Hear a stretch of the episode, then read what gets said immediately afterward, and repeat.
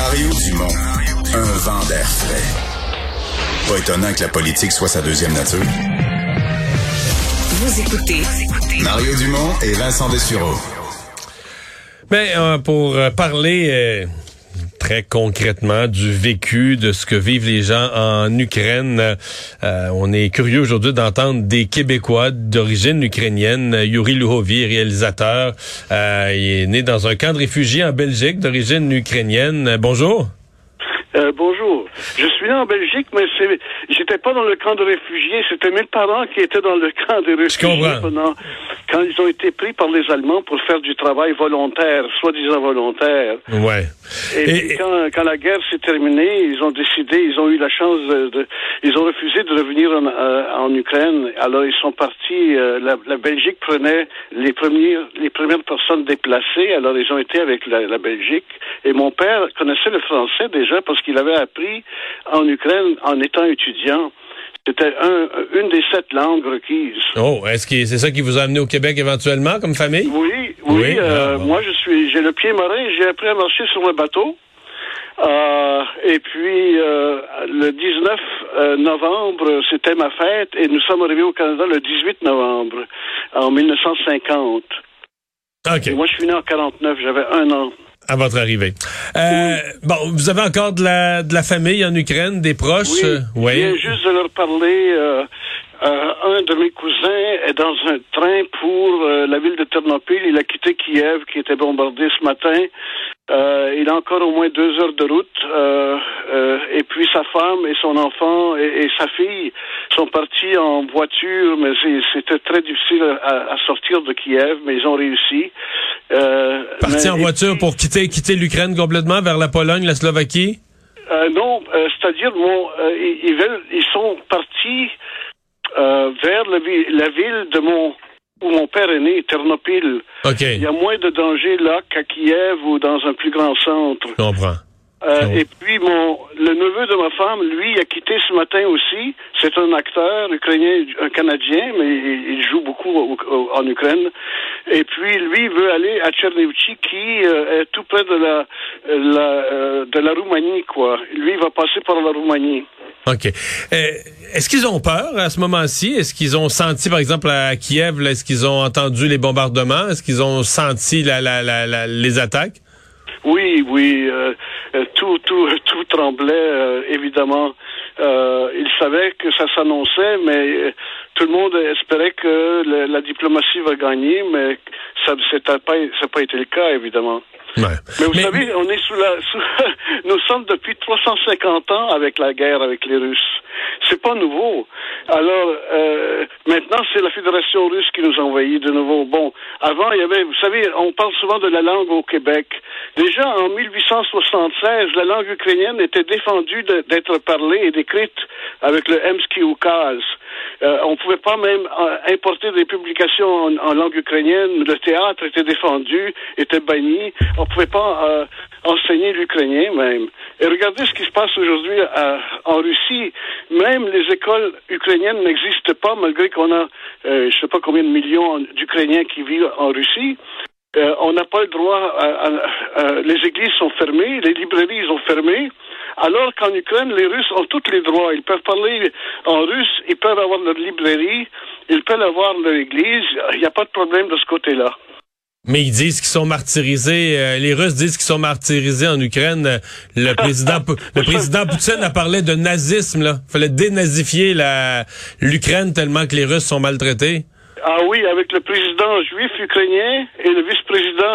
Et, et, et, et il y a tellement d'Ukrainiens dans le- d'Ukrainiens juifs qui sont dans le Parlement. Il n'y a pas de nazis, je vous jure. Ouais. Mais Euh, pour- pourquoi? Ouais, mais je- je- que la, la, la, la famine génocide a fait de 5 à 10 millions d'Ukrainiens sont décédés en 32-33. C'est ça le vrai génocide. Lui, euh, Poutine veut jouer sur les mots avec le génocide pour, euh, pour, pour, pour, faire notre famine génocide moins cruelle, quoi. Hmm. Je, je posais la question, mais je connaissais la réponse. Mais Poutine, le personnage, euh, comment vous le voyez? Comment vous comment vous vous interprétez ses intentions à Parce que là, bon, il a, il a envahi l'Ukraine, mais ses intentions à, à moyen terme, comment vous vous les percevez? Mais c'est un psychopathe, premièrement. Euh, et, il veut rétablir l'ordre mondial et refaire, euh, rebâtir l'URSS, euh, ce qui n'a aucun sens. Vous savez, 90% des gens d'Ukraine ont voté contre pour partir de l'URSS. Ils en voulaient plus. Alors, et toutes les, les menteries qu'ils ont fait à propos de Tchernobyl, c'était une puissance nucléaire. on était la troisième puissance nucléaire. Euh, n'oubliez pas ça en Ukraine.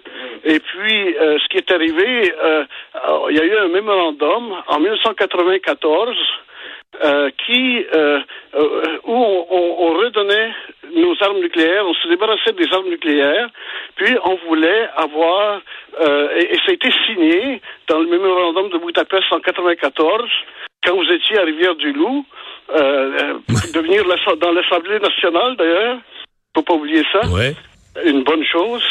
Euh, L'Ukraine, c'est une troisième euh, puissance mondiale, je vous ai dit.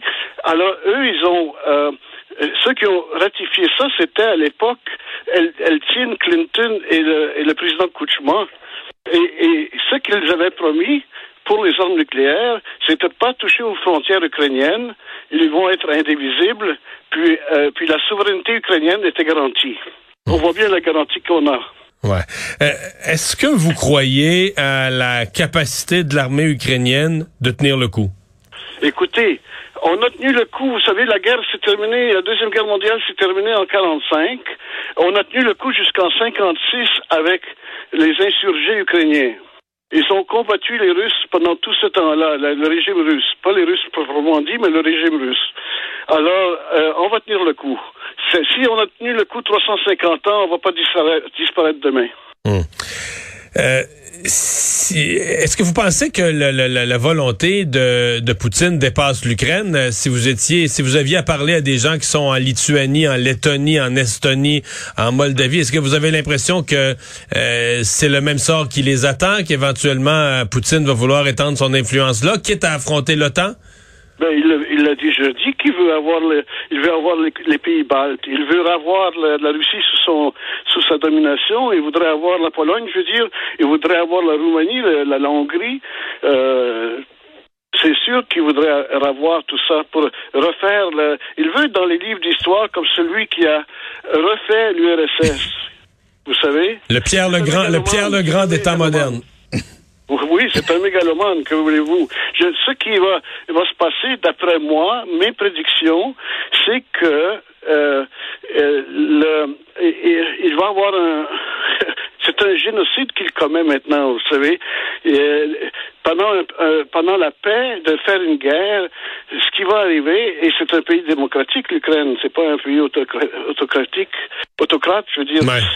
alors, ce qui va arriver, c'est qu'il va avoir de, son régime de criminel, de, il va être, euh, il va être appelé à la cour de la haie comme criminel de guerre. C'est pas possible qu'on puisse euh, pas, pas le, euh, le passer dans, dans, le tribunal. Mais est-ce que vous euh, croyez que, bon, là, pour l'instant, les sanctions économiques c'est la seule façon d'agir pour l'Occident, les États-Unis, le Canada. Vous, est-ce que vous croyez que ça va suffire? Est-ce que vous pensez qu'à un certain point, euh, des pays comme les États-Unis auront d'autres choix que de, prendre les armes aussi pour l'arrêter? Moi, je crois que l'OTAN euh, attend que Poutine fasse une erreur et qu'il fasse une incursion euh, dans, dans les dans le disons dans les pays qui sont qui se sont donné la main pour être dans l'OTAN et si jamais ça arrive par accident. Je pense que euh, je pense que qu'il va y avoir une guerre euh, entre les deux. Euh, de toute façon, moi, je, écoutez, il y a déjà sept avions que je sais qui se sont fait descendre. Il y a des il y a, il y a, des euh, il y a des tanks russes qui sont abandonnés parce que les, les, les jeunes ne veulent pas se battre pour quelque chose qu'ils croient pas. Euh, je sais qu'il y, y, a beaucoup de soldats russes qui sont en train de mourir. Il y a des chars qui sont détruits euh, tout le long de, des routes avec les nouveaux, nouveaux javelins qu'ils ont reçus des États-Unis. Euh, alors, on peut, on peut résister longtemps, vous savez. Si on a résisté durant la Deuxième Guerre mondiale, on peut résister longtemps, même s'il va y avoir beaucoup de, de morts. Mais les Ukrainiens vont pas se faire manger la laine sur le dos, comme on dit. Monsieur Louhovi, merci beaucoup de nous avoir parlé. Bonne chance. Ben, merci Au revoir. beaucoup, Monsieur